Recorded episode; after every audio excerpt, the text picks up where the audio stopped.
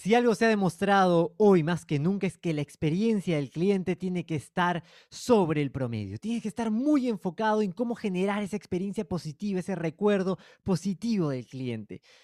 La pregunta es, ¿cómo lo hacemos? Si tú quieres saber cómo aplicarlo en tu empresa o en tu emprendimiento, este capítulo y esta entrevistada te dará muchas luces de cómo hacerlo.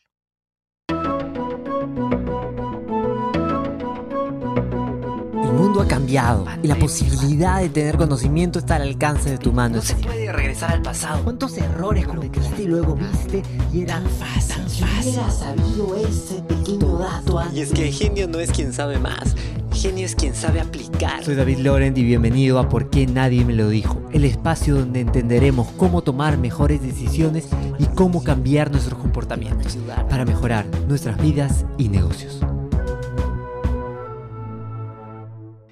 Bienvenidos, hoy tenemos una invitada especial, tenemos con nosotros a Laura Marciales, ella es ingeniera de sistemas con una maestría en administración de empresas, ha trabajado en áreas de calidad y experiencia de- del cliente, en el área de reclamos, que es un área complicada pues de la gestión de, de clientes, en planificación y tiene una experiencia muy interesante porque ha trabajado en el primer proyecto de Sudamérica para gestionar la atención telefónica al cliente con inteligencia artificial. De hecho, ahí nos conocimos con Laura. Era cómo hacer pues el speech de un robot, ¿no? Que parezca una persona, pero no puede parecer tampoco tanto una persona, una cosa complejísima.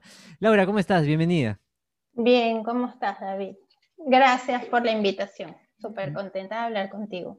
Muy contento de, de- de que estés ahí acá con nosotros y eh, el tema que vamos a abordar hoy, es la experiencia del cliente, ¿no? Un tema apasionante que creo que ahora está cobrando más importancia que nunca. Eh, y para empezar, ¿qué es la experiencia del cliente, no? ¿De, qué trata esto que se está hablando tanto? David, experiencia del cliente es esa percepción que tiene el cliente después de interactuar con una empresa.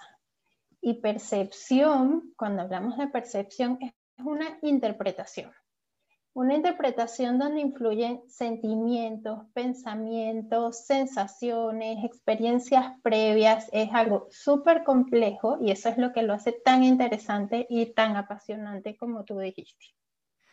Eh, eh, Hace un par de días eh, se conversaba sobre una empresa en particular que tiene ya muy mala fama. Y haga lo que haga, la gente no recepciona los, las acciones como una buena experiencia. O sea, ya tiene un prejuicio de, de mala experiencia. O sea, qué complejo es gestionar ese, ese tipo de entornos, ¿no? Súper complejo. Además que en cada interacción este, hay muchísimas variables, muchísimas variables que influyen. Imagínate a lo mejor algo más largo como ir a una tienda, a una oficina de atención al cliente. Entonces ahí te va, influye el tiempo de espera, si, si pasas algún tiempo va a influir la comodidad, este, mm, la, eh, la temperatura, eh, si, si es grande, va a influir la señalización, que te llamen y no escuches o no sepas a dónde ir. Cuando ya hablas con alguien, la amabilidad, este, si, si te transmitió confianza, si te resolvió. Son tantas variables que influyen en esa, en esa percepción final que tú vas a tener, que, que es complicado. Y además tienes otras variables que no están relacionadas con la atención, porque además te va a influir a lo mejor si eh, conseguiste mucho tráfico para llegar y ya llegaste con otros sentimientos a esa, a esa experiencia. O este, te pasó algo, se te cayó el celular y se te rompió la pantalla, ya tú llegaste con otra disposición. Entonces son tantas cosas que influyen y que tienes que, cuidar y que trabajar.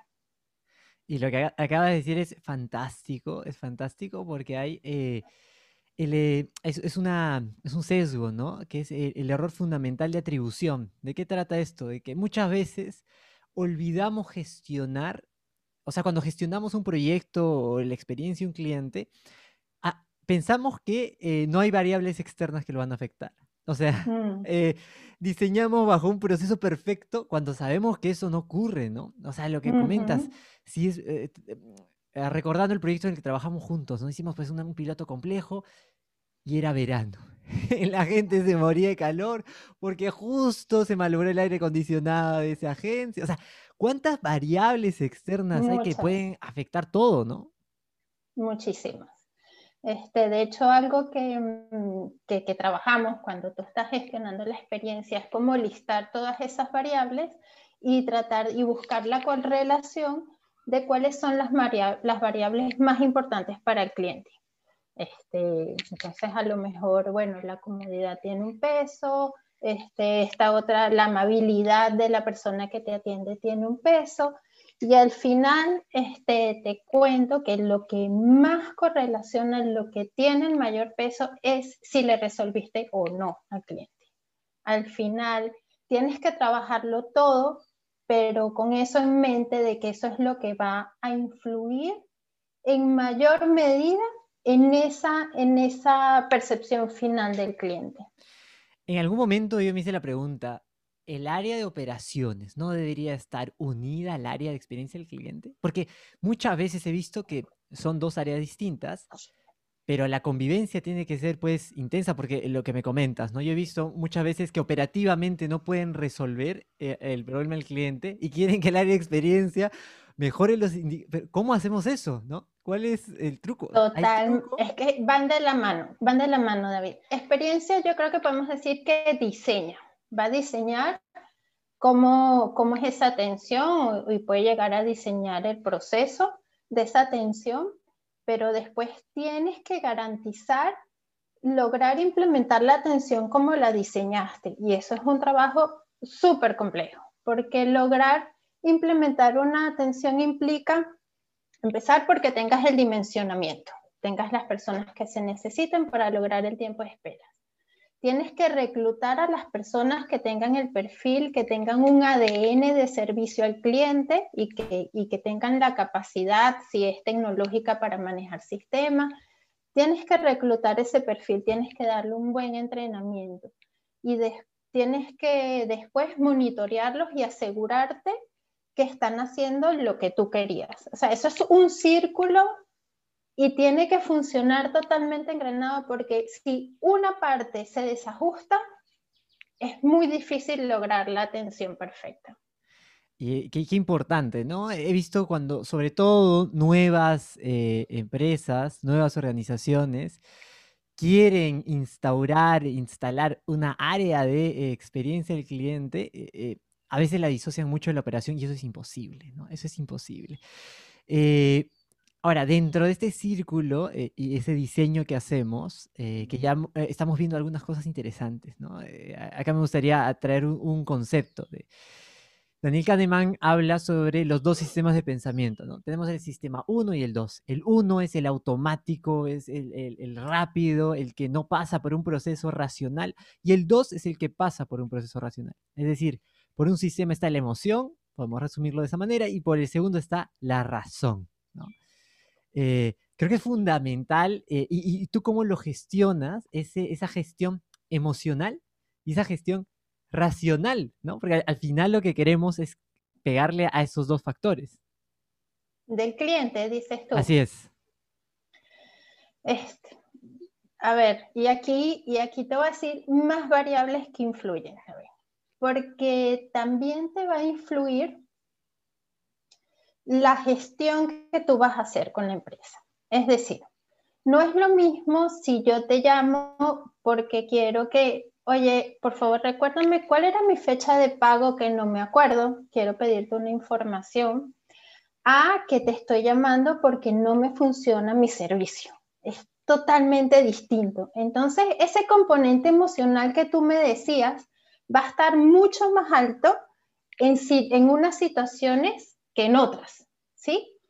Este, es más, la misma situación, por ejemplo, tú tienes un reclamo de tu factura porque lo que más te afecta es que no te funcione el servicio o que tengas un problema de dinero. Esos son los críticos críticos. No es lo mismo que tú quieras reclamar, ay, me cobraron mal 30 soles que 300. Es lo mismo, estoy reclamando un cobro, pero 30 versus 300, mi emoción va a estar en una aquí y en otra aquí, totalmente este, eh, diferente. Entonces yo creo que para poder gestionar, lo primero es entender. Lo primero es entender qué está sintiendo el cliente, qué le pasa al cliente, cuál es su problema, cómo lo está afectando al cliente. Entonces, eso es lo primerito eh, para poder gestionar y muchas veces ayuda eh, eh, cuando tú lo entiendes, decirle, te entiendo, sé que estás pasando por esto, sé que necesitas esto urgente, sé que esto te está impactando así y eso le da un poco de tranquilidad al cliente para, para, para durante esta atención. Yo creo que eso es una forma que ayuda. Algo que me parece súper valioso es que eh, en lo poco que vamos, en los 15 minutos o 10 minutos que vamos de conversación, me has mencionado un par de veces la palabra variable, me has mencionado la palabra correlación. o sea, creo que ahí sale la ingeniero de sistemas a flote, eh, pero creo que es fundamental esas herramientas técnicas, ¿no? Para medir la experiencia, porque siento que en algún momento la experiencia del, usuario se sintió como, es una, es una fumada, ¿no? Es una cosa media etérea, y, creo que no, creo que es muy, muy eh, aterrizable, ¿no? Muy... Eh, modelable. Eh, entonces, saber esas variables, hallar correlaciones. ¿Qué tan importante es esa parte técnica en la gestión de, la experiencia? Bueno, es vital medir, medir. O sea, lo primero, este, si, si no tienes una medición, un indicador que te diga estoy aquí o estoy allá, eh, no puedes gestionar. Ahora, hay que entender muy bien la parte racional de todas las mediciones de experiencia del cliente. Este, y lo otro es buscar mm, ir quitándole todas esas capas para entender. Entonces tú empiezas, vamos a decir, eh, ¿cómo hago para medir? Con unas encuestas de satisfacción, donde yo, tú le preguntas al cliente cómo fue su experiencia, qué tan satisfecho estuvo, si le resolviste o no. Y tú vas a obtener un número y tú vas a decir, ah, mi satisfacción en call center es 7, 8, 6, y eso es un número.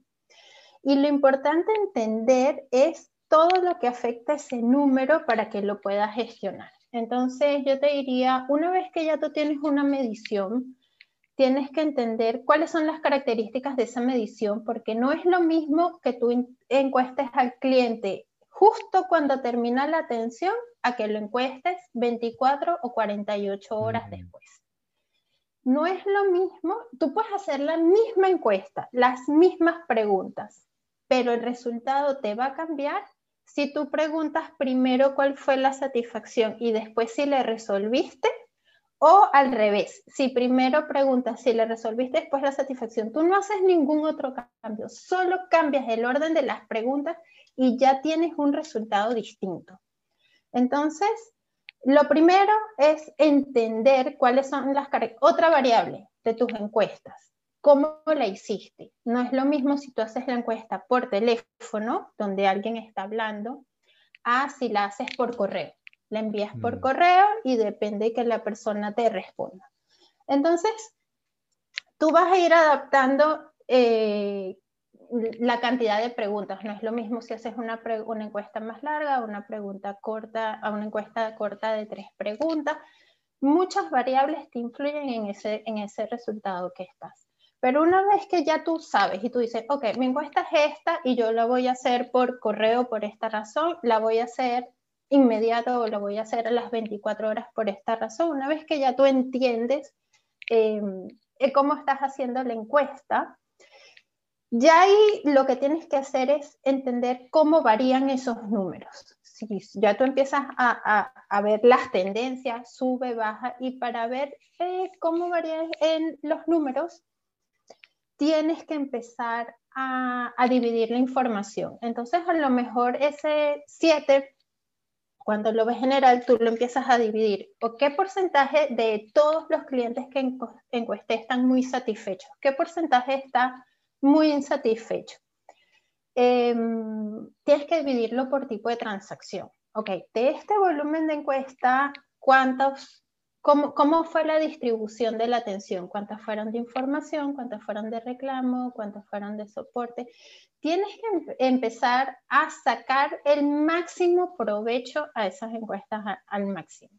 Además, otro, otra cosa que me parece súper útil es correlacionar, eh, es unirla y, sobreponerla, verla junto con indicadores operativos. Entonces tú estás viendo la satisfacción y estás viendo cómo está el tiempo de, de espera, el tiempo que me tardé en atender al cliente. Em, cómo está la calidad de atención, ese monitoreo que tú hiciste, a lo mejor tienes más operadores nuevos y bajó un poquito la calidad, que todavía no son expertos. Entonces tú, mientras yo siento que mientras más información vas poniendo, más claro tienes este, la idea de qué es lo que está pasando, qué es lo que más está influyendo, este, etc. Eso a nivel global.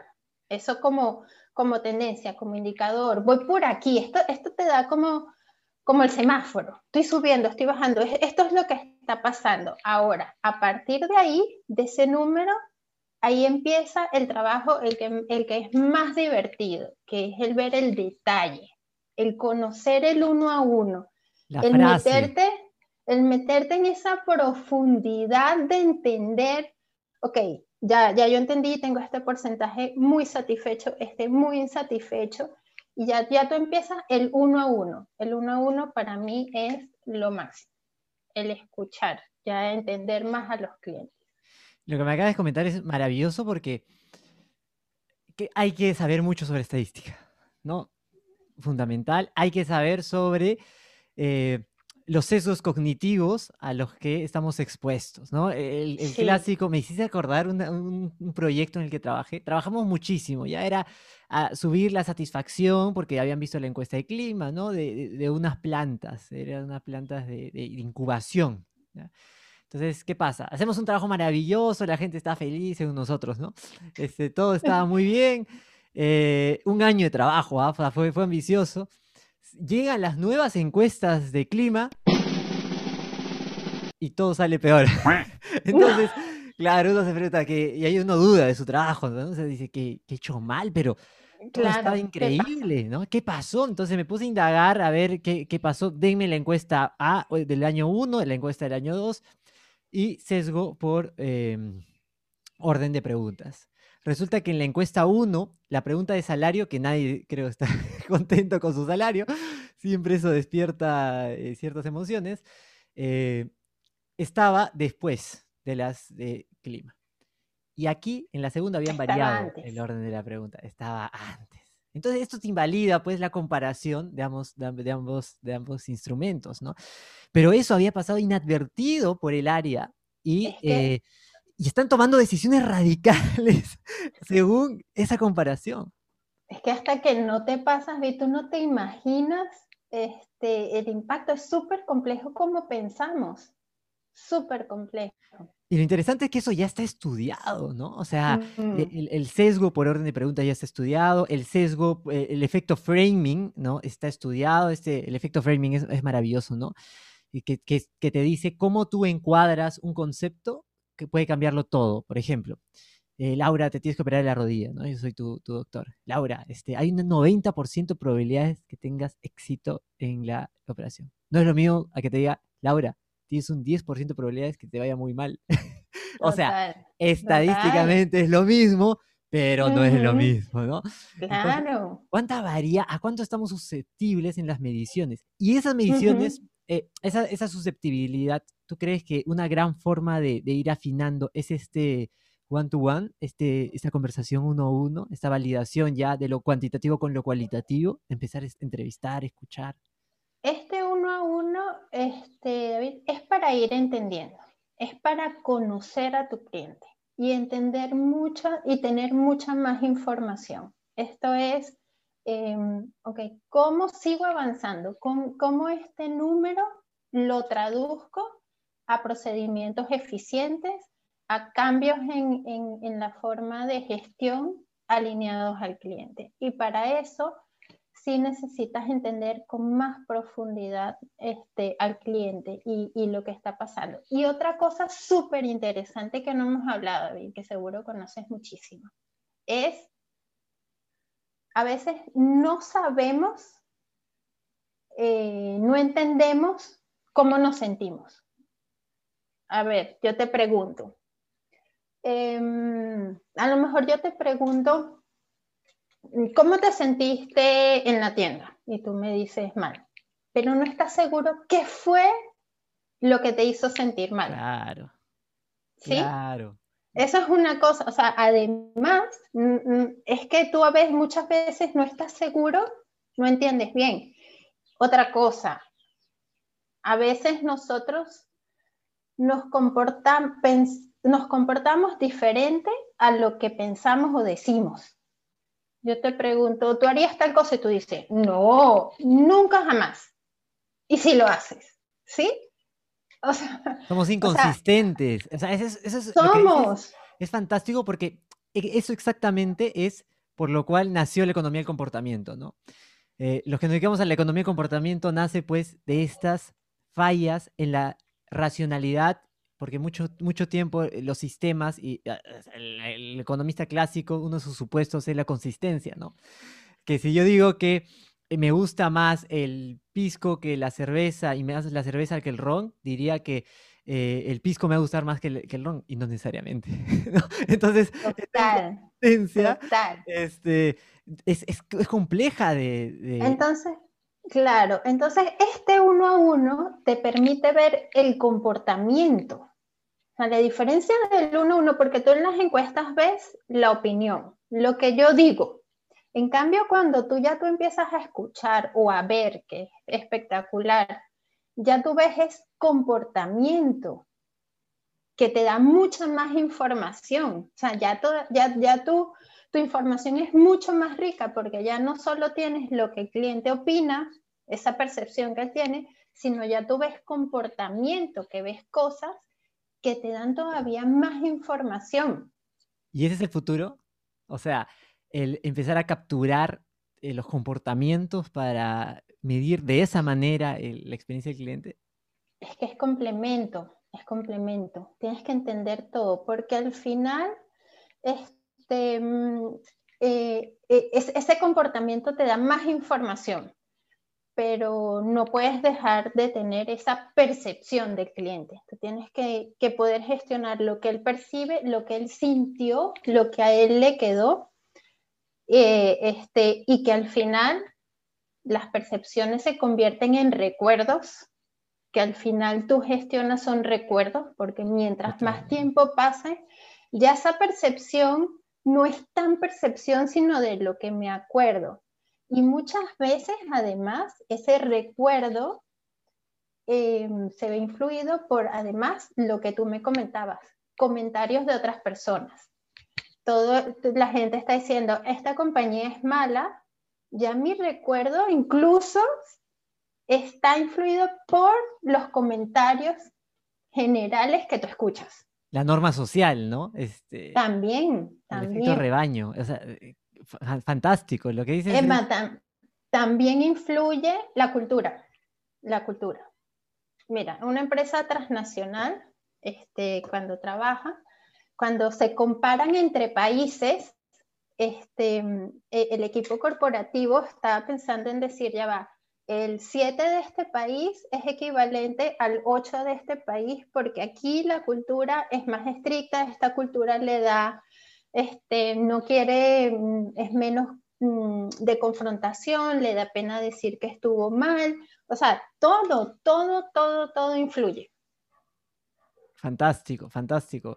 Entonces eso me lleva a una primera conclusión, ¿no? Que la gente que estamos metidos dentro de la experiencia de, del cliente, tenemos que saber de comportamiento humano. O sea, sí. tenemos que saber de estadística. Sí. ¿no? Eh, creo que son algunos puntos importantes. Eh, estuve como indagando y levantando algunas preguntas y me hicieron una pregunta muy interesante, que es, ¿en qué momento comienza la experiencia del cliente? Porque muchas veces eh, sentimos que es en el primer contacto. ¿Realmente empieza ahí? ¿En qué momento realmente empieza y acaba la experiencia del cliente? Mira, a ver, este, mm, como compañía, el cliente tiene que estar este, en el centro de todo. Y vamos a decir que la compañía empieza con un producto, el diseño de un producto. Vamos, a, a pensarlo. Tú en el momento que estás pensando en un producto, quiero ofrecer esto, quiero dar esto, ya tú estás pensando a quién se lo vas a dar este, quiénes van a ser las personas, cómo son, dónde están, qué piensan, cómo se comportan. Ya tú tienes que tener un, foco en el cliente de entender o cómo lo va a utilizar, qué necesita este cliente. Y ya en el momento que tú además diseñas y que deberías diseñar ese uso em, validado por el cliente, es cómo se lo hago llegar. Y en el momento que ya tú piensas en cómo le hago llegar, ya hay experiencia de cliente está, porque la experiencia de cliente es cualquier contacto con la empresa y comienza con la publicidad donde tú haces em, que el cliente se entere de tu producto, ¿sí? Entonces ya cuando tú diseñas cómo se lo digo, cómo le comunico, qué le digo, ya ahí tú estás diseñando la primera experiencia del cliente en el momento que tú quieres eh, dar a conocer tu producto. Y aquí este, este es un tema también súper interesante porque muchas veces este, se, se, se hace eh, un, un, trabajo súper grande en, en, la venta, en darlo a conocer y venderlo. Y, y, y la postventa como que no, no se toma tan, tan, mm en el momento, ¿sí? Y tú en el momento que diseñas la venta, ya tienes que diseñar la postventa, tiene que ser de la mano. Muchas veces sale la venta, salió el producto y la, y la postventa va atrás como corriendo cuando ya, porque el momento que vendes ya tú tienes un cliente que te puede llamar por algo que no entendió, que no le fue bien, este, etcétera. Y tú ves muchísimos casos, muchísimos casos me pasó con una empresa grande de acá, compro un producto y, y, selecciono, digo que yo lo voy a ir a buscar a la tienda. Este, yo ando en scooter, me caí del scooter, felizmente no. me pasó nada, pero me pusieron un yeso en toda la pierna porque me golpeé la rodilla para que no la moviera dos semanas. Llamo a la empresa y le digo, Em, estoy llamando para decir que va a ir otra persona a recoger la compra que hice. Me dicen, no se puede. Solo se puede decir la persona que va a buscar el producto cuando lo compras. Yo le digo, pero es que me caí, tengo un yeso, tengo toda la pierna un yeso, de verdad, no puede, no se puede, lo siento. ¿Y qué voy a hacer entonces? Bueno, tu producto va a estar ahí dos semanas, si no vas, lo, devolvemos otra vez a la tienda. Entonces ahí es cuando tú dices, este, que tú dices, pero no puedo creer. Y, y, y, a veces que se trabaja tanto en la amabilidad y todo, y yo no sé a veces que una sensación cuando te dice la persona que te atiende, te dice, sí, te entiendo, este, veo que tienes este problema, pero no puedo hacer nada no hay nada que pueda hacer. No se puede cambiar el nombre de la persona que va a ir a buscar el producto. Entonces, Eso es cuando la burocracia vence a la experiencia, ¿no? Yo, mm, yo no lo llamaría burocracia, yo diría que es que no se piensa en la postventa en ese momento y de pronto y, y, tiene sistemas no tan ágiles. Yo me imagino que el sistema no permite el registro, pero el tema es que si tú lo piensas desde el inicio, cuando estás desarrollando tu producto, cuando tú estás haciendo tu plataforma de compra, eh, si tú tienes en mente la postventa, incluyes estas variables eh, que seguramente al inicio son mucho más fáciles de hacer que cuando ya está todo listo y decir, ah, ahora voy a cambiar y voy a hacer esto. Me ha hecho recordarlo cuando voy a restaurantes, ¿no? Y a veces digo, quiero que me traigas unos fideos verdes, pero agrégale esto. No, no se puede. No, cóbrame lo que quieras. Agrégale eso. No, no se puede. ¿Cómo no se va a poder? O sea, es, es, es eso. No es, o sea, y, y, ahí voy eh, con otra pregunta. Muchas veces creo que nosotros servimos a nuestros sistemas en vez de que los sistemas sirvan a la experiencia. ¿no? Eh, no, pues es que mi sistema de contabilidad se me va a hacer pues un lío si es que le agrego este, esto y cómo voy a sacar los costos. Prefiero decir que no. Ahora, tienes también, tiene mm, algo de sentido eh, eh, desde el punto de vista de- del orden, ¿no? Entonces, cu- cu- ¿cuál es el equilibrio entre ser absolutamente flexible y mantener cierto orden? Eh, yo no sé si es por orden de que lo vas a desordenar, sino que ciertamente a lo mejor hacer cambios es complejo. Y yo creo que por eso hoy en día están las metodologías ágiles tan, tan este, utilizadas, porque tienes que lograr hacer cambios de una forma mucho más rápida. Los mercados están cambiando, el cliente cada día es más exigente y tú como empresa tienes que ser ágil y por eso es que las metodologías ágiles ahorita son tan importantes. No ese de que el cambio, sí, lo puedo cambiar en el sistema, pero tarda seis meses. No, Ah, se acabó. es muy tarde. Sí. Claro, tengo uno de mis clientes, este, estaba desarrollando pues un software para la pandemia. Entonces se acerca al área de sistemas, ¿no? Y le dice, necesito este, este, esta nueva eh, función. Ah, no te preocupes. El desarrollo nos toma siete meses. Siete meses ya. Sí. Hay vacuna ya. O sea, complicadísimo, ¿no? Complicadísimo. Vamos, siguiente pregunta, y acá quiero entrar a, a- a una experiencia que, en la que nos conocimos y trabajamos juntos, y para mí fue, primero muy divertida, fue estresante, ¿no? Porque, también era algo absolutamente nuevo, ¿no? Sí. Eh, la gestión de- de- del cliente a través de la inteligencia artificial. ¿De qué trata esto? ¿no? Y no confundirse con el clásico IBR, ¿no? Cuéntanos un poquito de qué trata esto. Este, inteligencia artificial son sistemas este, eh, mm, tecnológicos que muy potentes de, de procesamiento.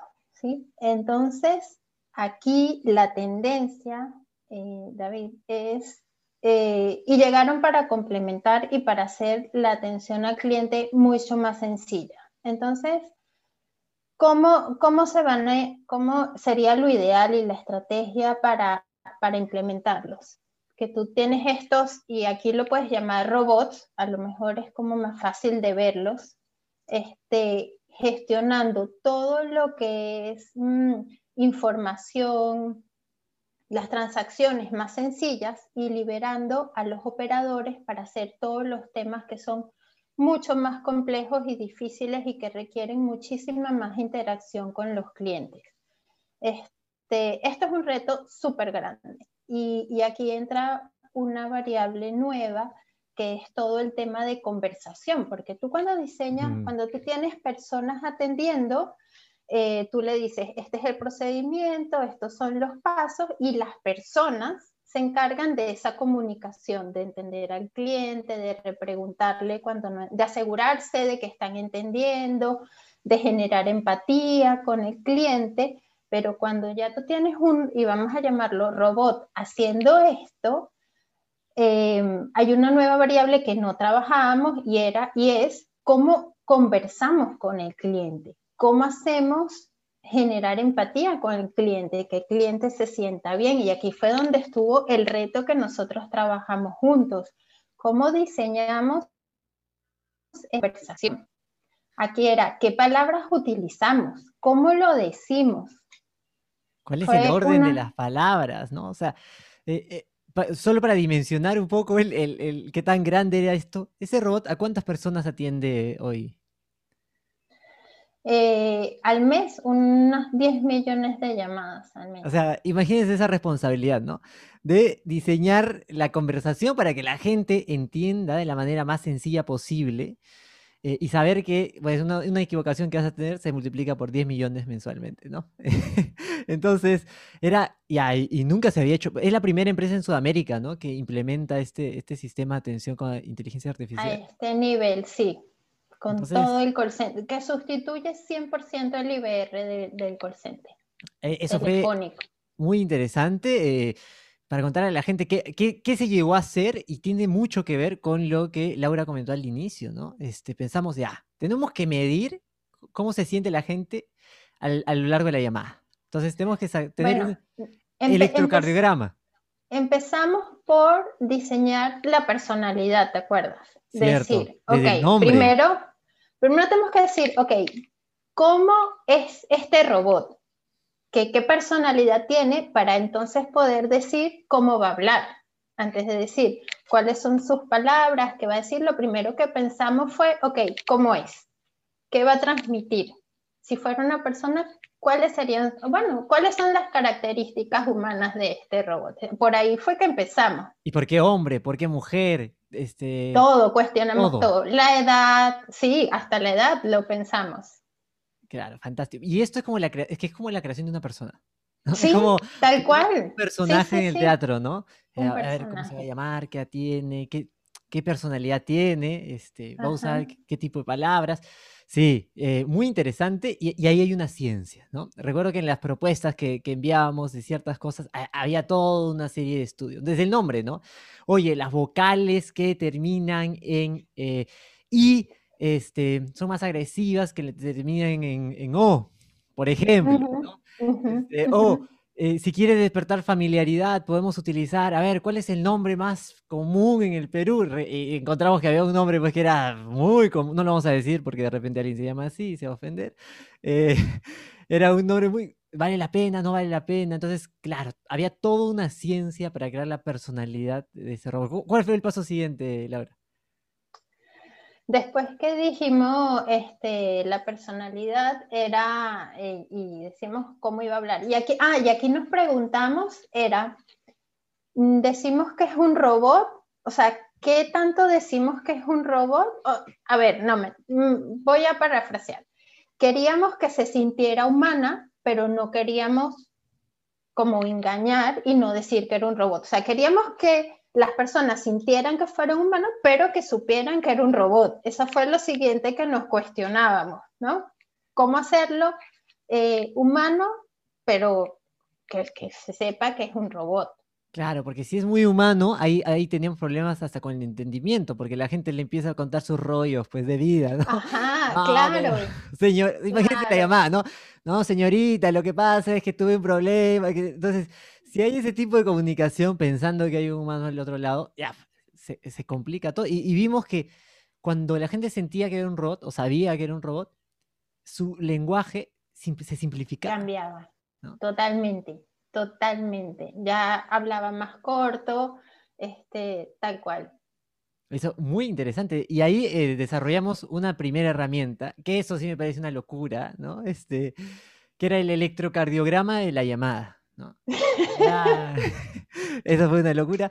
Que queríamos ver qué parte del speech del robot funciona. Entonces, imagínense en su empresa, ¿no? Este, que ustedes tienen, quien va a ser la primera atención, ¿no? La, primera atención, un, robot que entiende las palabras y te responde en consecuencia, ¿no?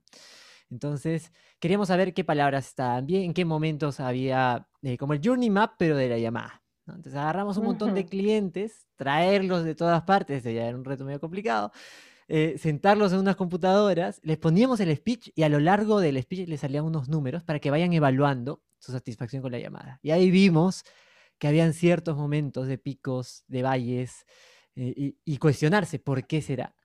Este, ¿Serán las palabras? ¿Será el proceso mismo de la llamada? ¿Será? ¿Cuántas veces eh, se revisó ese speech, Laura? Infinito, infinito, infinito, Y se dejó de revisar porque ya había que lanzarlo, ¿no? Porque si no podíamos seguir revisando. No, pero, pero cuando te digo infinito es que una vez que salió en producción constantemente, es que siempre hay una mejor forma de decir las cosas. Siempre, es impresionante, impresionante. Siempre. Y de, y de ahí, y, y bueno, y de la experiencia y de todo, de, del conocimiento que nos dieron, todo, eh, nosotros sacamos fueron unos lineamientos de, de, comunicación, vamos a decir, los parámetros. Entonces, lo que dijimos, y, y, es con lo que, como el filtro que le pasábamos a todas las frases que creamos, que tuviera la menor cantidad de palabras, es decir, si se podía quitar una palabra, había que quitarla, eh, que las palabras fueran lo más corta posible y sencillas. O sea, si tú no ibas a decir adquirir, sino ibas a decir comprar, siempre ese era el criterio. Y el otro criterio que tratábamos era que tú, la forma en que tú le hablaras a una persona cercana a ti, a un amigo, a tu hermano, etc. esas eran mm, las tres variables que tratábamos de pasar siempre antes de, implementar algo. Y después de eso, además hacíamos votación, ¿sí? Siempre. Entonces, eh, hacíamos diferentes frases y votación. Un grupo eh, heterogéneo, aquí es súper importante que participen mm. personas diferentes, es muy importante. Em, y votación. Y después siempre, siempre encontrábamos cosas para mejorar. Después que lo revisamos 100 veces, constantemente lo mejoramos. Y, ahí hay, un concepto de los hermanos Hit de su libro Made to Stick que, que le llaman la maldición del conocimiento. El que está metido en el proceso sabe tanto que se le hace difícil pensar como el que no está metido en el proceso. Entonces, por ejemplo, yo recuerdo algunas frases que eran como muy de esa industria, o sea, era como, eh, oye, nadie más va a saber sobre eso, ¿no? Claro. Hace poco un cliente de una compañía aseguradora, también, yo le decía, oye, a ver para 10 personas en la calle, pregúntale qué es un copago, pregúntale qué es una prima. Totalmente. Es como muy complicado, solo lo sabemos nosotros. Totalmente. Por eso es que siempre es muy útil eh, validar, validar con clientes, validar con gente externa, eso es muy, muy importante, el sesgo que tú tienes cuando estás tanto tiempo en el proyecto o en la organización, en los productos, es muy grande, sí. ¿Cuáles fueron los resultados eh, de, ese, de esa inteligencia artificial? Eh, en cuanto a satisfacción, entendimiento, ¿cómo, le fue? Mira, eh, mm, nosotros inicialmente salimos con 70% de entendimiento que ya era como lo mínimo que esperábamos y llegamos a 90% de entendimiento. Y en ese, mm, en ese crecimiento de entendimiento, además incrementamos nuevos casos de uso, nuevos tipos de atención, porque para cada atención eh, tienes que entrenarlo. Este, y sustituimos el, el, IBR completamente. De verdad que eh, un proyecto espectacular, súper bonito e interesante. Muy interesante, muy interesante porque es, es el futuro, eh, que ya no es tan futuro, ¿no? Que ya es el presente. Eh, el sistematizar este tipo de, comunicación para, como tú muy bien lo dijiste, porque hay mucho miedo también, ¿no? De, ay, la, la inteligencia artificial nos va a reemplazar, ¿no? Y yo creo que no, simplemente nos va a dar más tiempo para hacer lo que tenemos que hacer, ¿no? Complementar, es un complemento total, súper útil. Este, tiene ventajas como que no se cansa, puede atender las 24 horas del día, la, atención es consistente, se, siempre te va a responder bien, este, como tú lo, lo definas igual. Y, y, la verdad que ahorita que por, cuando pasamos todo este tema que nos afectó, que las tiendas cerradas, eh, los call centers, igual cerrados y, una vez abiertos tienes muchísimas menos mm. personas, te ayuda muchísimo a incrementar la atención. No me había puesto a pensar en eso. Fue ni, ni pensado hubiese sido más oportuno el proyecto. No, de verdad que complementa y, y, la tecnología siempre es una ayuda y una mejora, darle más alternativas y opciones a los clientes. De verdad es espectacular y sobre todo espectacular cómo va a ir evolucionando y lo que se podrá hacer en el futuro es increíble. Y porque cada vez es más barato, ¿no? O sea, eh, debe haber mucha gente, muchos emprendedores, mucha gente con negocios chicos que nos, nos, pueden decir, no, pero ¿de qué me están hablando? Me están hablando pues de algo muy complejo que no está al alcance de mis manos. Seguro han invertido millones este, en, ese, en ese proyecto, claro, porque había que tener 10 millones de personas, pero hay muchos bots, hay muchas... Eso te eh iba a decir. ¿Cómo, ¿Está al alcance de las manos? Sí, cada, cada vez tienes, tienes opciones más, más fáciles, más asequibles para trabajar. Y estas opciones cada vez están siendo más eficientes. Eh, ahora cerrando este, este caso, que me parece que no hay que dejar de, prestarle atención, ¿no? La tecnología eh, creo que es fundamental, mucho más ahora que hemos visto que en cualquier momento pues, nos tocan eh, prescindir de la presencialidad. Entonces hay que, hay que pensar en la experiencia del usuario ya en otros, en otros entornos. Eh, ¿Qué competencias crees, Laura, que son fundamentales desarrollar cuando tú quieres este, trabajar en la experiencia del cliente? Yo creo que mm, esta sensibilidad, este entender, em, ponerte en los zapatos del cliente y entenderlo es vital.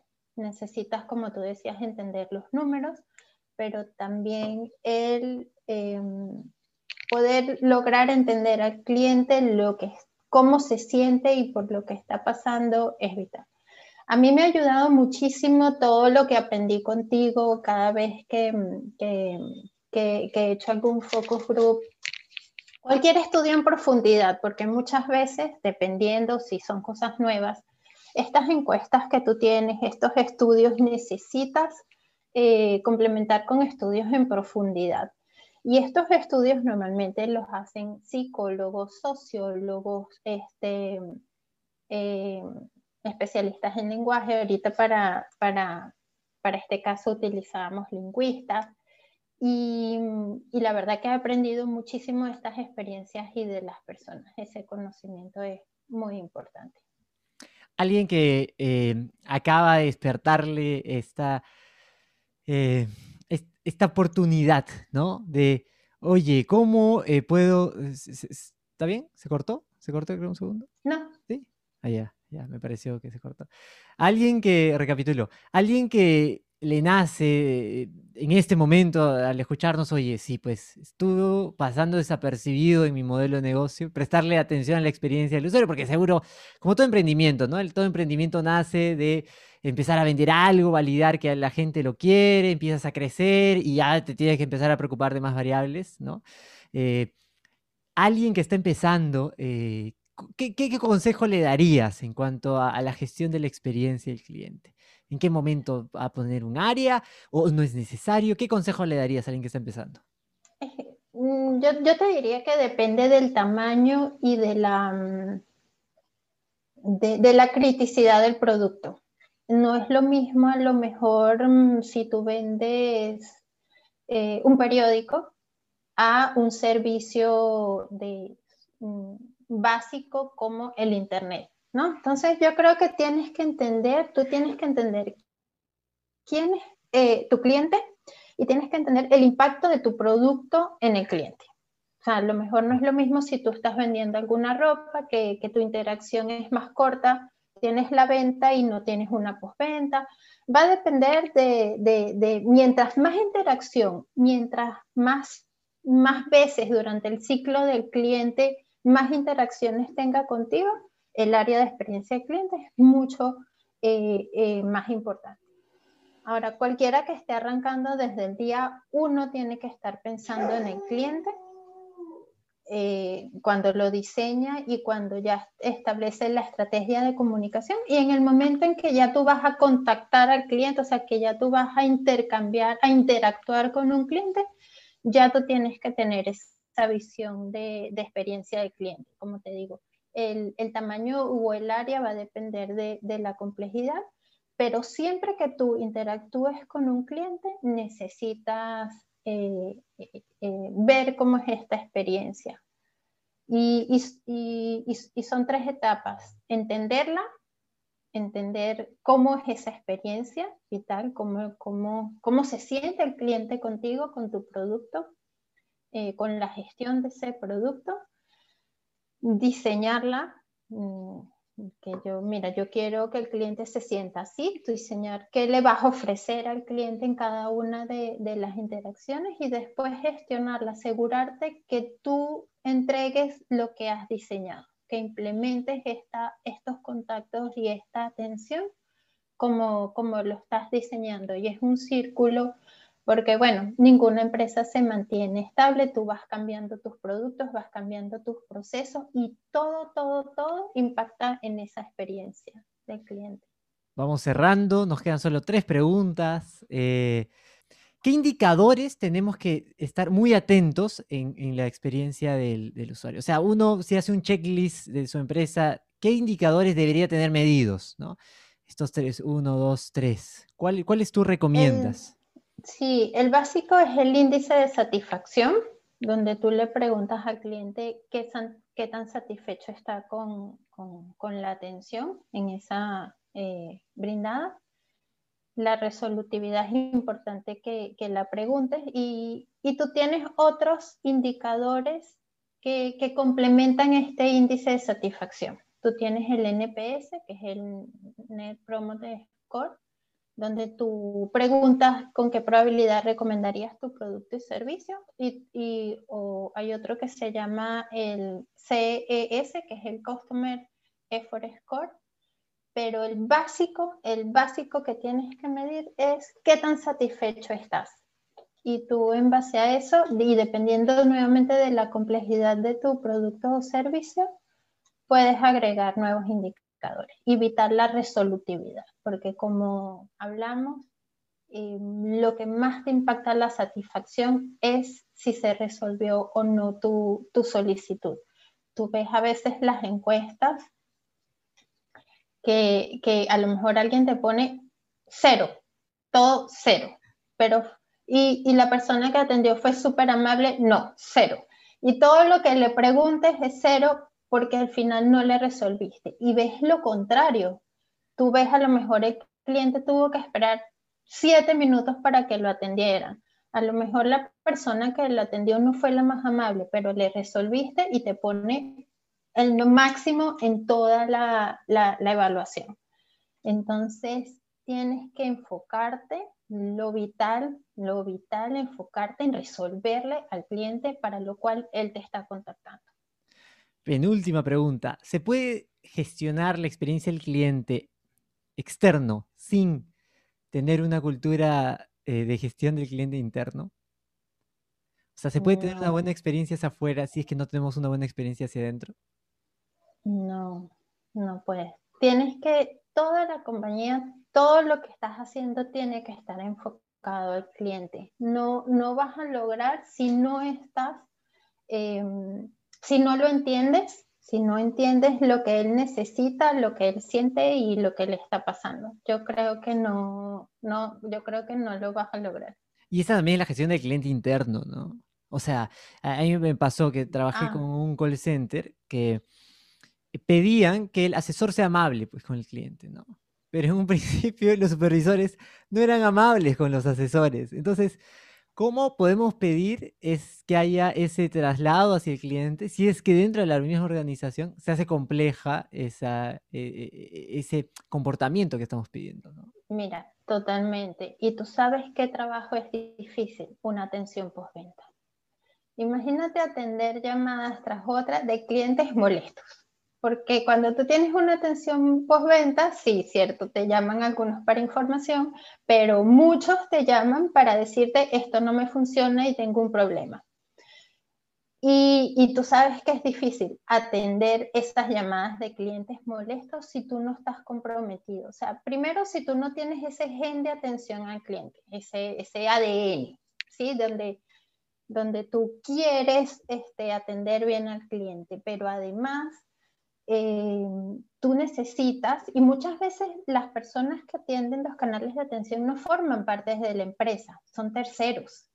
Y tú necesitas que ellos se sientan parte de la empresa que no son, parte de la empresa y que sientan que esos productos son de ellos. Eso es muy importante. Ahí hay un reto súper grande para, para poder lograr una excelente atención al cliente. Buenísimo, entonces terminamos, eh, Laura, con este resumen. Eh, como esto, la idea es que sea un conocimiento aplicado, ¿no? Este, estoy en contra de los conocimientos meramente interesantes. Tienen que estar aterrizados, este, como tú hoy lo has aterrizado en cifras, lo has aterrizado en procesos, lo has aterrizado en etapas. Me gustaría que dejes tres tips a las personas eh, que tienen, ya sean parte de una empresa o eh, que tengan un emprendimiento y quieran mejorar la experiencia de sus clientes. ¿no? ¿Cuáles serían los tres principales tips que les podrías dar? Hoy yo creo que el primero es conocer al cliente, entender al cliente, cómo, mm, cómo interactúa con tus productos y con tus servicios. ¿Y cómo lo hacemos? Eh, focus, entrevistas. Encuestas, escuchas. A mí de verdad yo creo que muchas escuchas. Verlo, interactuar si lo puedes interactuar y escucharlo. Escucharlo. Y mm, la segunda cosa creo que, que, es muy importante es diseñar y, y aquí el, el, dibujar el Customer Journey es súper importante para que te asegures que no se te olvide ningún paso dentro de los contactos de, del cliente, para que tú tengas un mapa de, de todas las etapas del cliente, por dónde te contacta y para qué te contacta. Yo creo que eso es un tiempo bueno de tenerlo para asegurarte de no dejar nada por fuera y que, y que eh, gestiones todo. Ahí, y el eh, tercero, antes que llegues al tercero, solo para el quien no sabe qué es, es este mapa, eh, el cliente es, imagínate el storyboard de tu cliente, ¿no? Este, ¿Qué hace en el paso 1, 2, 3, 4, 5, desde que llega hasta que se va y ve qué ve, qué no ve, en qué puntos decide, en qué puntos no decide? Eso lo tienes que tener dibujado, pegado en tu techo, para que cuando te levantes eh, sepas claramente dónde está. Vamos, punto 3. y el tercero es mm, lo que tú hablabas de la gestión operativa de la atención. No haces nada diseñando algo si no logras implementarlo como tú lo quieres hacer. Tienes que trabajar en esa gestión y en todas las variables, en todos esos pasos que te hacen lograr una buena gestión. Buenísimo, y estoy despidiendo todas estas entrevistas. Laura, muchísimas gracias. Este, se ha pasado volando. Siento que podríamos hablar dos horas más sobre el Sí, tema. ¿verdad? Da para otro capítulo, ¿no? Entonces, si la gente Sí, quiere, bueno, que nos diga y hacemos otro capítulo más. Eh, estoy cerrando todas las entrevistas preguntando, ¿y esto cómo impactó tu vida personal? O sea, eh, te cuento un poco. Cuando yo eh, voy a hacer asesoría respecto a algún tema, por ejemplo, liderazgo, ¿no? Y después llego a mi casa y hago algo que es afuera del lugar y digo, David, ¿qué estás haciendo? O sea, tú estás enseñando A y estás haciendo lo contrario. Y es como, "Uf, ya, y, y regreso, ¿no? ¿Cómo ha impactado esto en tu vida? ¿Ha impactado? ¿Has empezado a ver cómo es la experiencia del cliente de, de Laura, para Laura? Mira, yo creo que te da empatía, David. Yo creo que, bueno, primero nosotros somos clientes y, y- y nos, y es algo con lo que vivimos. Pero el tú concentrarte tanto en lo que está sintiendo otra persona, yo creo que te hace más empático. Listo. Muchas gracias, Laura. Nos vemos.